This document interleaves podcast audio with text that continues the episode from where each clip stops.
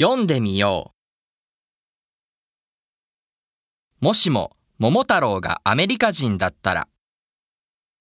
もしもおばあさんが川に洗濯に行かなかったら。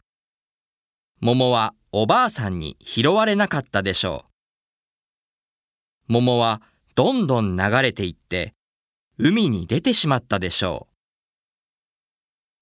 そして太平洋をずっと流れて着いたところはアメリカ。お供は猿やキジでなくてスーパーマンやスパイダーマンだったでしょう。名前も桃太郎ではなくてピーチマンになったかもしれませんね。